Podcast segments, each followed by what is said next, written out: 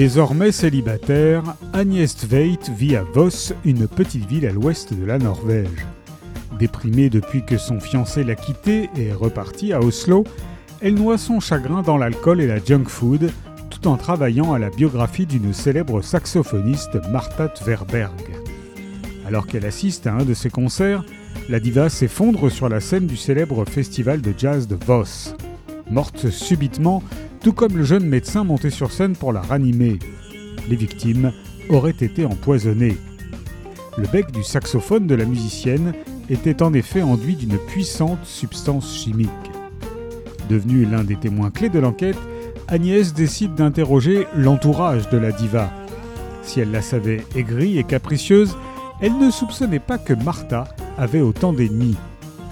Parviendra-t-elle à trouver le coupable?